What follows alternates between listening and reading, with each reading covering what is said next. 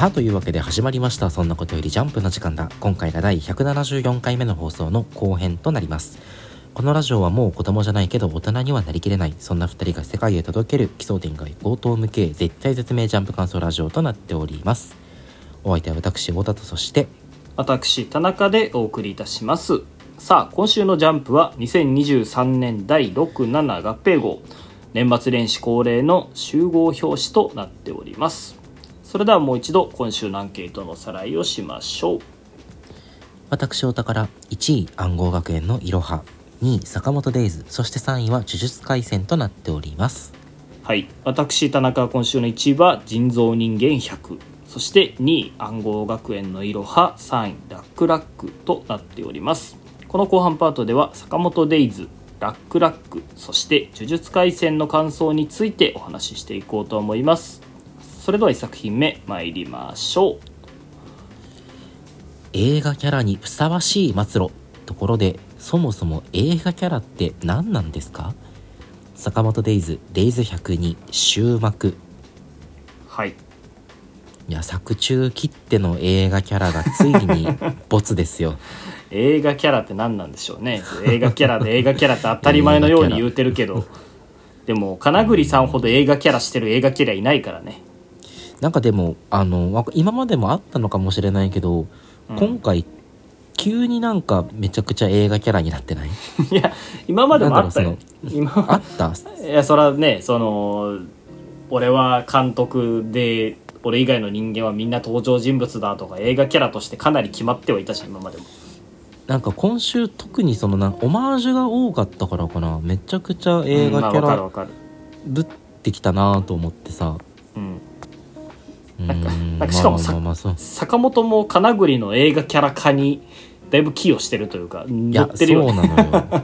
そノリノリで坂本戦ってるよね。ノリノリで金栗を映画キャラに仕立て上げようとしてるのはちょっと面白いけど。いやまあでもねまあやっぱり何と言っても坂本デイズはバトルでしょ。いやーもう間違いないね。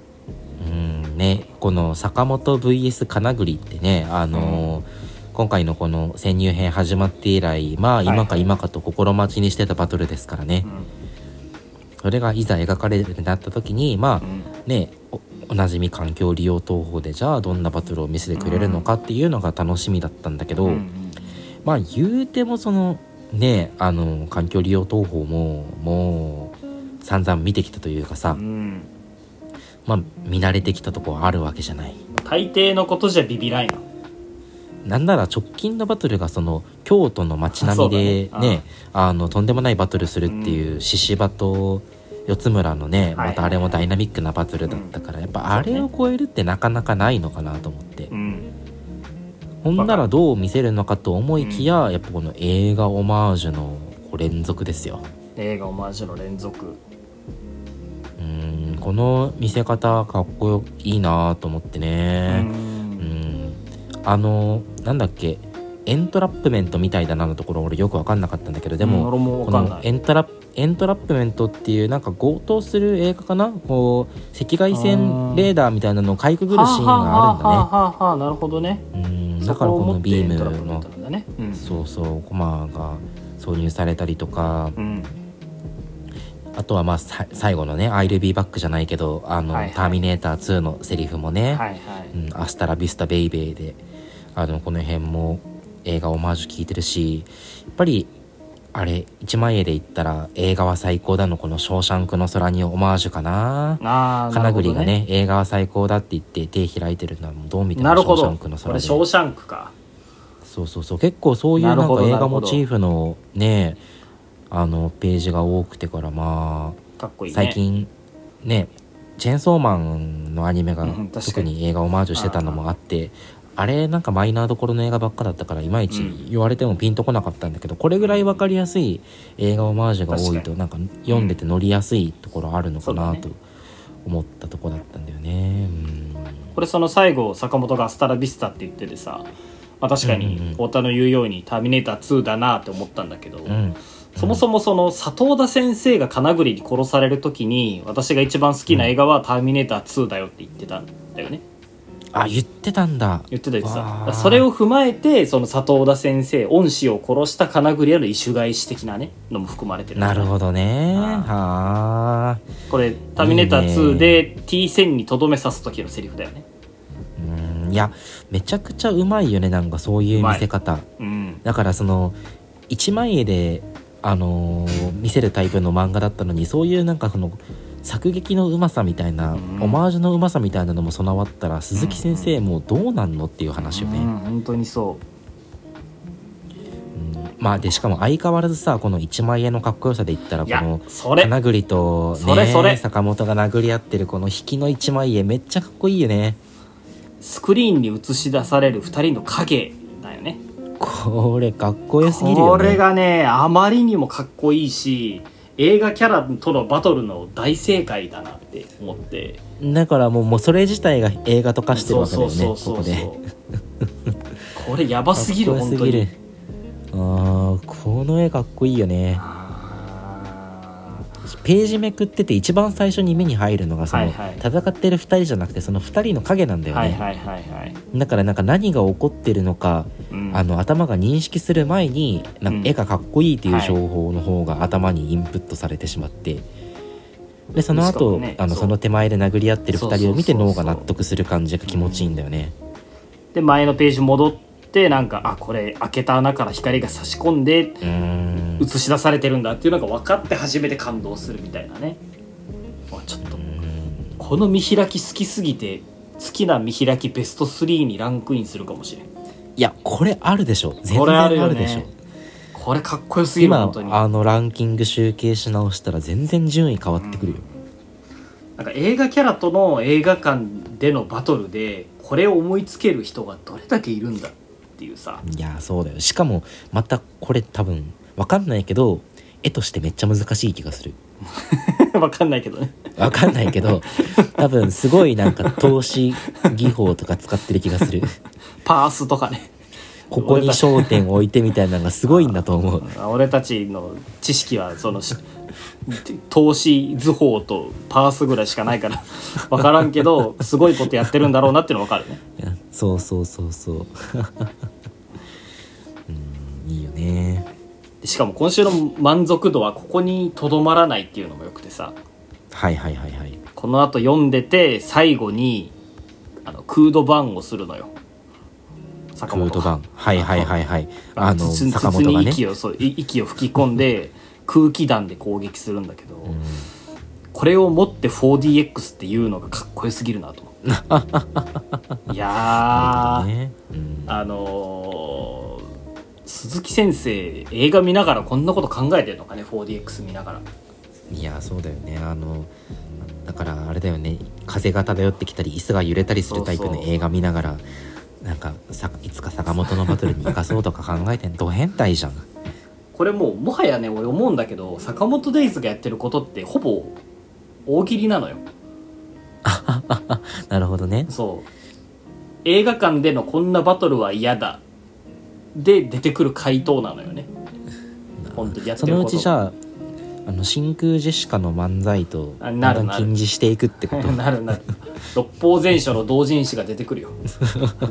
八方全書みたいなやつね。理系のおばあちゃんとか出てくるから。なるほどね。確かに大喜利じみてるな。いや本当にやってることそうなの。館は嫌だ。そうか。そういうことか。こんなこの舞台で何ができるかっていう思考回路がすごすぎだから鈴木先生一本グランプリ出たらそこそこいけると思うよ。ね いやー坂本デイズは今年もノリに乗ってますね。掲載順もね2位だからもう実質1位みたいなもんだしさ。うん新年一発目のジャンプで2位っていうのはねそれだけ期待されてるってことだしあの合併号おなじみ表紙集合絵ですよ。うんうん坂本デイズめちゃくちゃいい位置にいるよね。確かに。4番手4番手だね1で言えば本当に。4番手そうなのでまああの坂本より上の3作はあのアニメ化してるからね。そうだね。まあここはもうね今3本柱で固定だろうそうそうそうそう。不動だからね、うん。だからまあ実質今後のジャンプを担う作品としては坂本がワントップみたいなとこあるよね。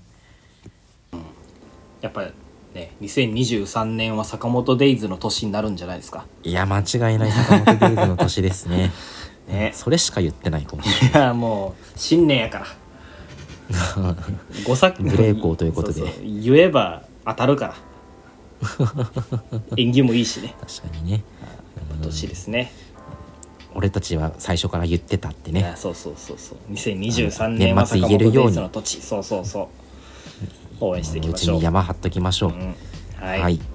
というわけで次の作品に参ります「しまぶーおかえりなさい」今週の読み切りで「ラックラック」です。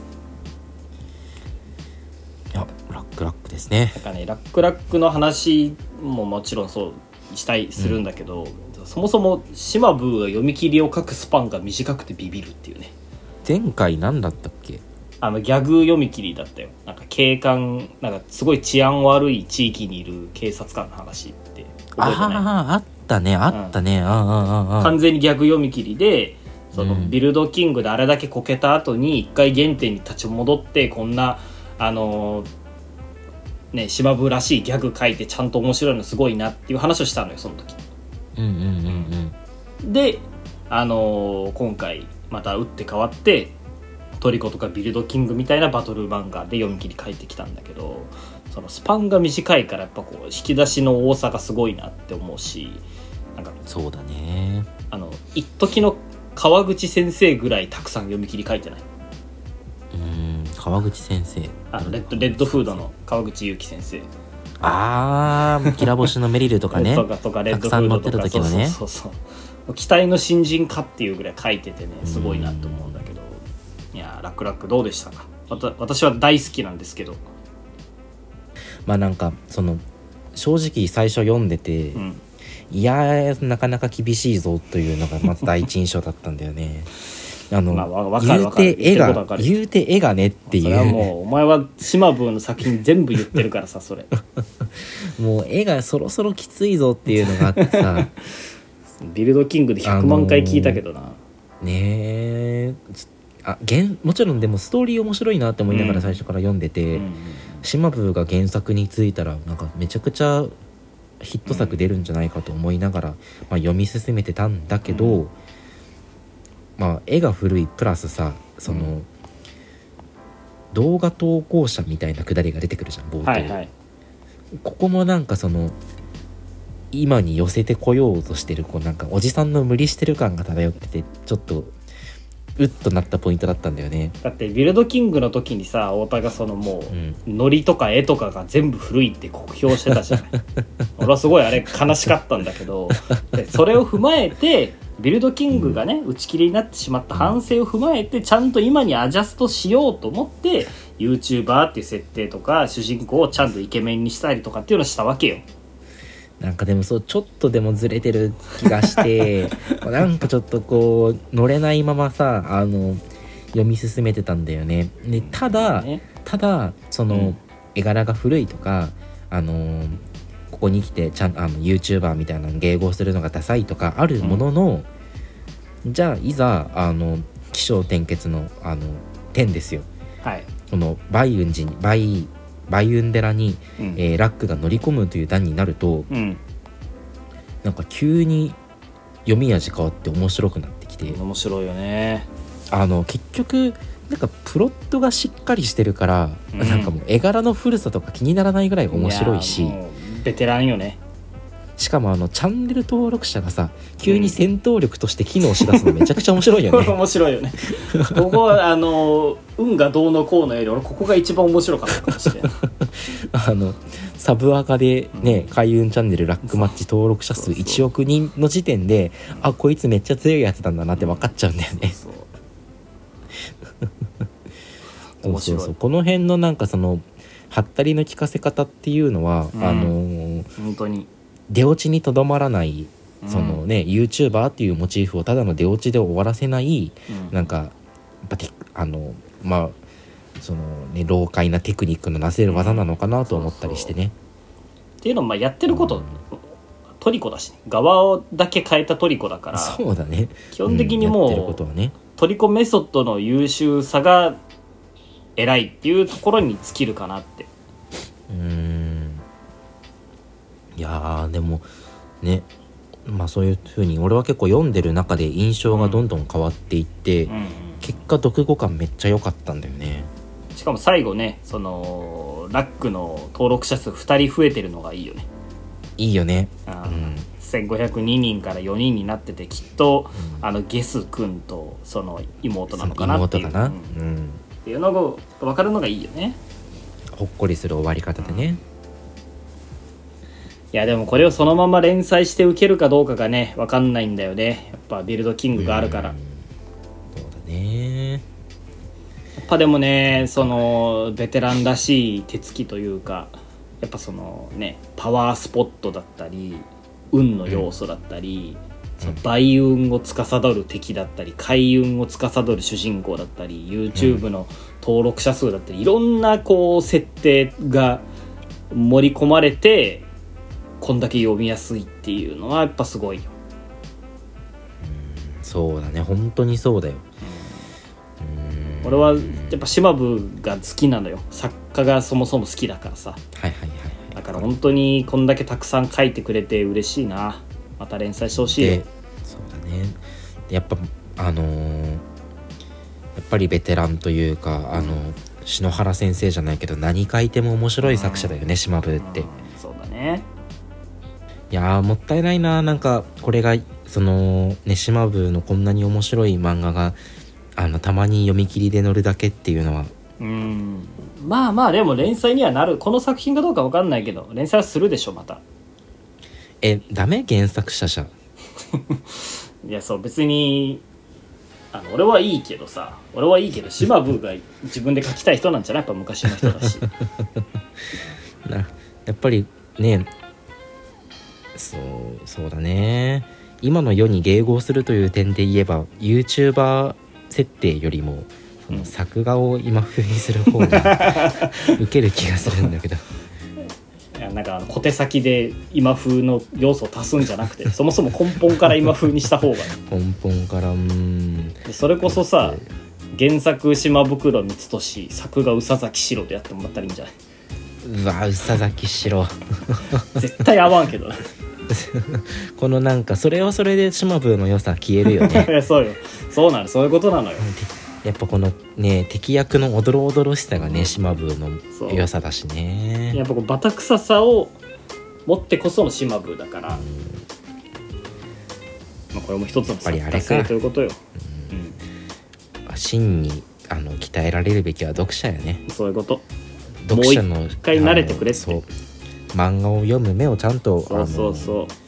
肥やす肥やさないとね。そう。いうことですよ。超えさせないとねあのし、うん。本当にこういう面白い漫画の良さも、えー見落としてしまうということで私は大変反省しております、はい。しっかりね読最初者の読み、ね。うん、しっかり。最初読み飛ばしてたもんな、ラックラック。で 島部が載ってたら読むだろまず。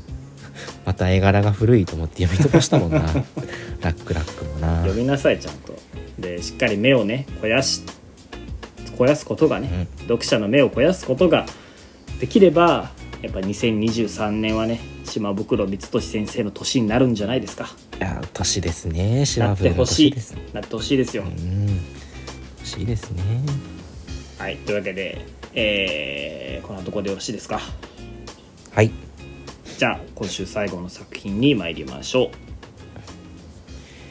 米軍 VS 呪術師？日本の未来はどっちだ？呪術廻戦第209話。未知への供物。はい。最近呪術入れるね。あのじゅうん。そうね。呪術廻戦あ何がいいってこのお祭り感だよね。うんうん。なんかあのこういう能力系のさ、うん。えー能力バトルものの作品でさその現代兵器 VS 超能力ってやっぱり王道じゃない？まあ王道だね。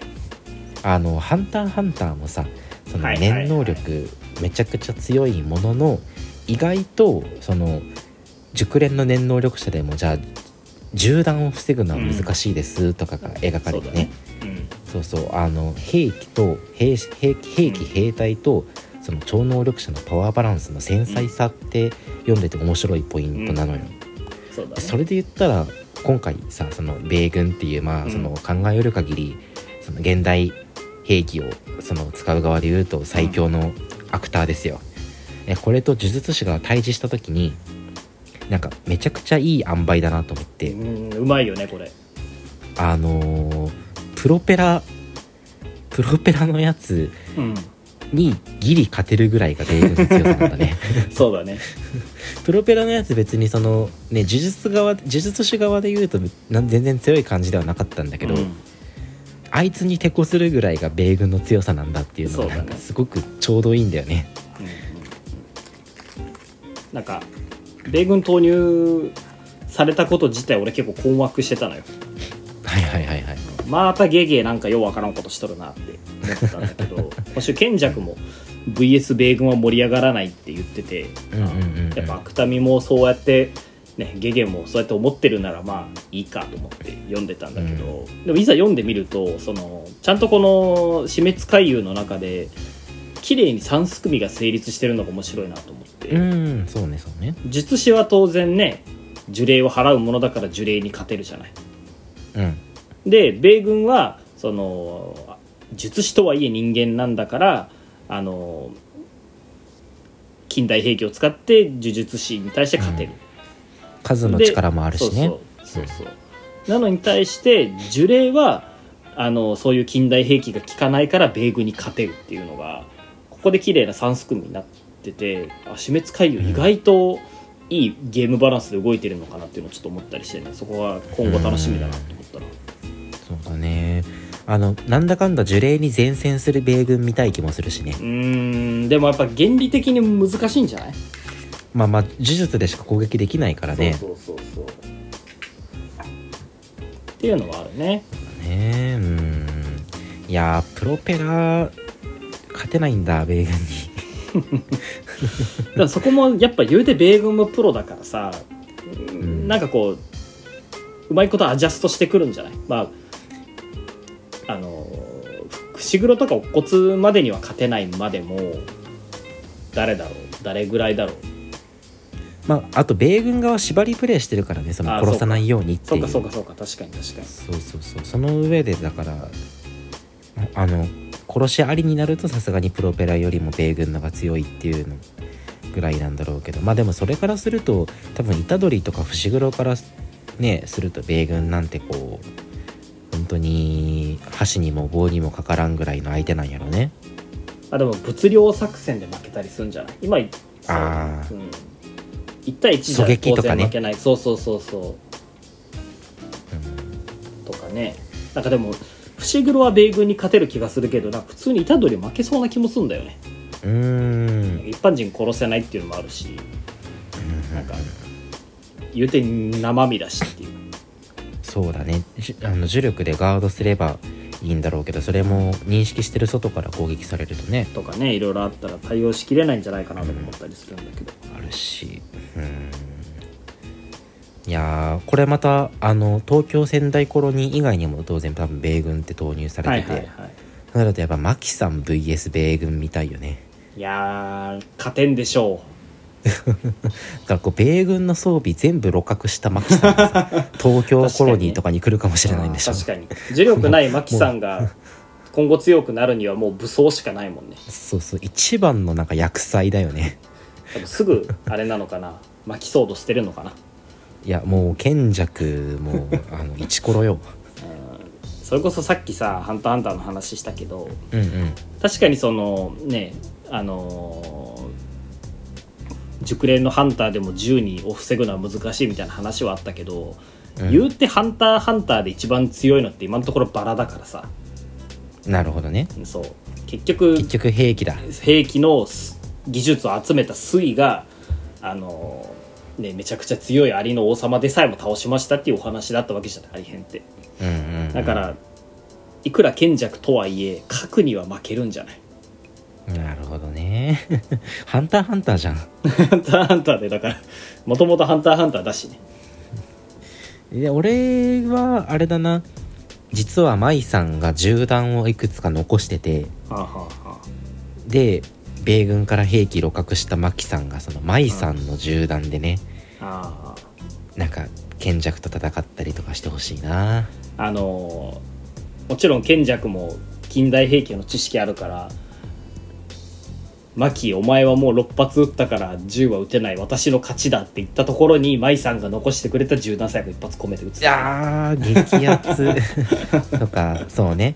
あの米軍から六角した銃なんて重力がこもってないからあのあ樹齢そう。そうそうで防げるんだよなんて防いだからその弾が舞さんの弾で重力がこもってましたとかね。あいいじゃん。いやいやせっかくこのねあの米軍っていう、うん。あの役者が増えたことでね、うんうん。何かしらそういった新しい動きが欲しいよね。そうだね。いやー呪術廻戦経済順3位ですよ。やっぱいやーす三ごいね本柱ね。一角を担うだけあってねずっと面白いしなんやかんや米軍投入されても面白いままっていうことでね。ってことは2020 2023年は。呪術廻戦の年ですよ間違いない。違いないね。アニメまた放送されるしね。そうだね。うん。いやー今後もちゃんと追いかけていきましょうよ。はい。はい。いいですね。というわけで今週5作品お話ししてまいりましたがいかがでしたでしょうか？はい。エンディング。いやー、うん。あの前編のねオープニングで話した、まあ、年末年始の話の続きなんだけどあ。はのまあ俺年末年始忙しかったとはいえ多少は時間があってさあの一個思い出に残ってる出来事があって、あはいはいはい。何かというとあの劇場版の「スラムダンクザ・ファーストスラムダンクを見に行ったのよ。ああれすごい興行収入なんか高いでしょ？そうそうもう、うん、100億とか余裕でいくだろうなぐらいの感じでまあ見に行ったんだけどお肉そうバリワヤ良かった。えアニメだよね。アニメ。アニメ映 3D 画アニメみたいなやつ？そうそう 3DCG のアニメ映画。あめちゃくちゃ良かった。あのね俺人生ベスト3に入れてもいいぐらい良かったね。どえそんなんかでもなんかリメイクみたいな話なんじゃないの？ようんあのーあの太田君は「スラムダンク嫌いだからもう見ないと思う。そうう見ないと思うから言うけど あの、うん。映画版の「スラムダンクってその漫画でいうところの一番最後の試合を映画化してるのよ。はいはいはい。三王戦ってやつ。三能戦ね。三王戦。三能戦ってやつを映画化してると、あそこだけなんだ。そこだけ。あの映画の始まり、へー。スタートからもう三能戦始まりますよってところからスタートするんだけど、へえまあ、要はその我々結末を知ってるわけよ。見てる人たち、うんうんうんどっちが勝ってどんな展開で何点差でっていうのを全部知ってるのにもかかわらず映画見て手に汗握るってしまったのよ。う。んこれはすごいことだなと思って。でなんでそうなるかっていうと演出がめちゃくちゃうまいのよね。は映画館の一つのメリットとして音響設備がいいっていうのがあるじゃん。うんうんそうだね。その音響をこれでもかっていうぐらいうまいこと使っててあの無音のシーンとかがすごいあるのよね。例えばそのシュートを打って入るまでが無音になったりとかのスリーそうとかボールをつく音だったりとかあのシューズが擦れるキュッキュッっていう音だったりとかあの一番盛り上がるところで主題歌を挿入したりとかっていう感じで音響の使い方がめっちゃうまくて話知ってるのに映画見てて手に汗握らせるっていうのはえぐいことしてるなと思ったね。うーん。ねわかんないんだけどでもそのバスケの1試合を映画化するってさうん。あんまり面白くなさそう。あのねずっとバスケの試合をしてるわけじゃないのよ。あそうなんだ。そう。っていうのもあの一応その三能戦のリメイクではあるんだけど完全にリメイクしてるわけじゃなくて今回新しく描かれたのがあの桜木花道主人公の花道が所属している湘北高校っていうメンバーがあって、バスケだから5人そのレギュラーレギュラーキャラがいるんだけどその中の1人宮城亮太ってやつがいるのね、うんうんうん。それぐらいは知ってるかな。名前聞いたことあるよ。そうそう。亮珍っていう、まあ、一番背が低くてポイントガードやっててあのテクニックがうまいっていうキャラクターがいるんだけどそいつが主人公なの今回あえそうなんだ。そう。花道が主人公でっていう漫画版をそのままなぞったんじゃなくて亮珍が主人公で亮珍のこれまで描かれてなかった家族の話を描きながら試合を進めていくっていう。試合全体として試合の流れはあるんだけどそのところどころにその両チームの生い立ちとかこういう時に何ていうかあのどういうことを思ってましたよとかっていうのがこう挿入されていく構成なの、ああそうなんだ。だからもう最初から最後まで試合やっててなんか途中でだれるなとかっていうものもなくてうん普通に一本の映画として面白い。うんなるほどし、ねそう漫画版の「スラムダンクとかアニメ読ん見てた人たちもあの新鮮な気持ちでその両チームの今まで明かされてなかった過去とかが描かれて満足感はあるって感じ。じゃあヤンキーパートないの？ヤンキーパートはないですや ヤンキーパートないなら俺でも見れるかもな。あごめんちょっとあるわ。あーもう見れないわ。あのミッチーとりょーちんが喧嘩する話はある。あー反射の映画じゃんじゃん。反射の映画ではないよ。反射の映画ではない。いやなんかねあのーリアル思考の映画なのかなっていう情報だけは得てて。うんうんうん。ただなんかその試合一本描いたものだっては全く思ってなかった。もう普通に「スラムダンクのストーリーを追っかけてるもんだと思ってたわ。うん。全然違うね。ではあ。スラムダンク全く知らん。今日初めて見ましたっていう人が見てもおもろいと思う。これは本当に、えー、そうなの？これは本当にそう思うね。両親知らなくてもなの？知らなくても。花道知らなくても。なんならバスケの漫画って知らなくても面白いと思う。はあ奥さん騙して連れてこうかな。いやこれ本当にいいよ。あのね途中息できなくなるのよ。へえ 4DX でも何でもないのに。でも 4DX でも息止まることはないけど本当に呼吸できないぐらい途中緊張する。本当に試合見てて。はあ。はあむしろ何も前情報なくどっちが勝つかも知らないまま見るのも楽しいのかも、おもろいと思う本当に。これ本当にすごかったよ、ね 俺シン・ゴジラとどっちが好きかっていうので悩むぐらいえそんなになんだ。あー。いい年末過ごしてるな、そうなのよ。ね、ちなみに奥さんも一緒に見たの？奥さんじゃない彼女も一緒に見たの？そうそう見た見た。彼女は「スラムダンク知ってるの？彼女は「スラムダンク知ってるね。あ知ってる同士で見たんだ。俺が漫画与えたから。あーなるほどね。うん。そっか。まあでもじゃあ知ってる人が見ると絶対面白いし。面白いね知らない人が見ても面白いんじゃないかっていうわけですね。すごいよ。本当にね。本当にすごい。そこまで言われるとなんか気になるな。俺も最近「呪術廻戦ゼロようやく見たから。や ああそうなんだ。っぱり次は「ワンピースフィルムレッドかなと思っててね。ああいいね。それあの約1年遅れぐらいで見ていく。アマプラに来てからね。それその次はもうあれですよじゃあ「スラムダンクかスラムなダンクやね。うん。いやースラムダンクはね正直その「呪術廻戦ゼロよりも「ワンピースフィルムレッドよりも何億倍も良かった。マジで言ってんの？それだってフィルムレッド相当いいって聞くよ。まあ俺別にフィルムレッドはまあそんなそこまでやから好きではあるけどそうね。面白売れてはいるけどあれはもうママーケティングの勝利みたいなあとこそうそうろあるし、ね、そうそうそうそう。俺別に出来としてはまあその「ワンピースの映画の中でもそんな上の方ではないと思ってるから、いやでもね「シン・ゴジラ」にとどっちが上かぐらいだね「君の名は」とどっちが上かぐらい。俺の人生ベスト映画。本当にすごか公開,、ま、公開前の情報そんなに良くなかったもんね。声優が違うとかその新解釈がそうそう。その元々のファンには受け付けないとか言われてたのに、公開した瞬間すっごい跳ねたもんね。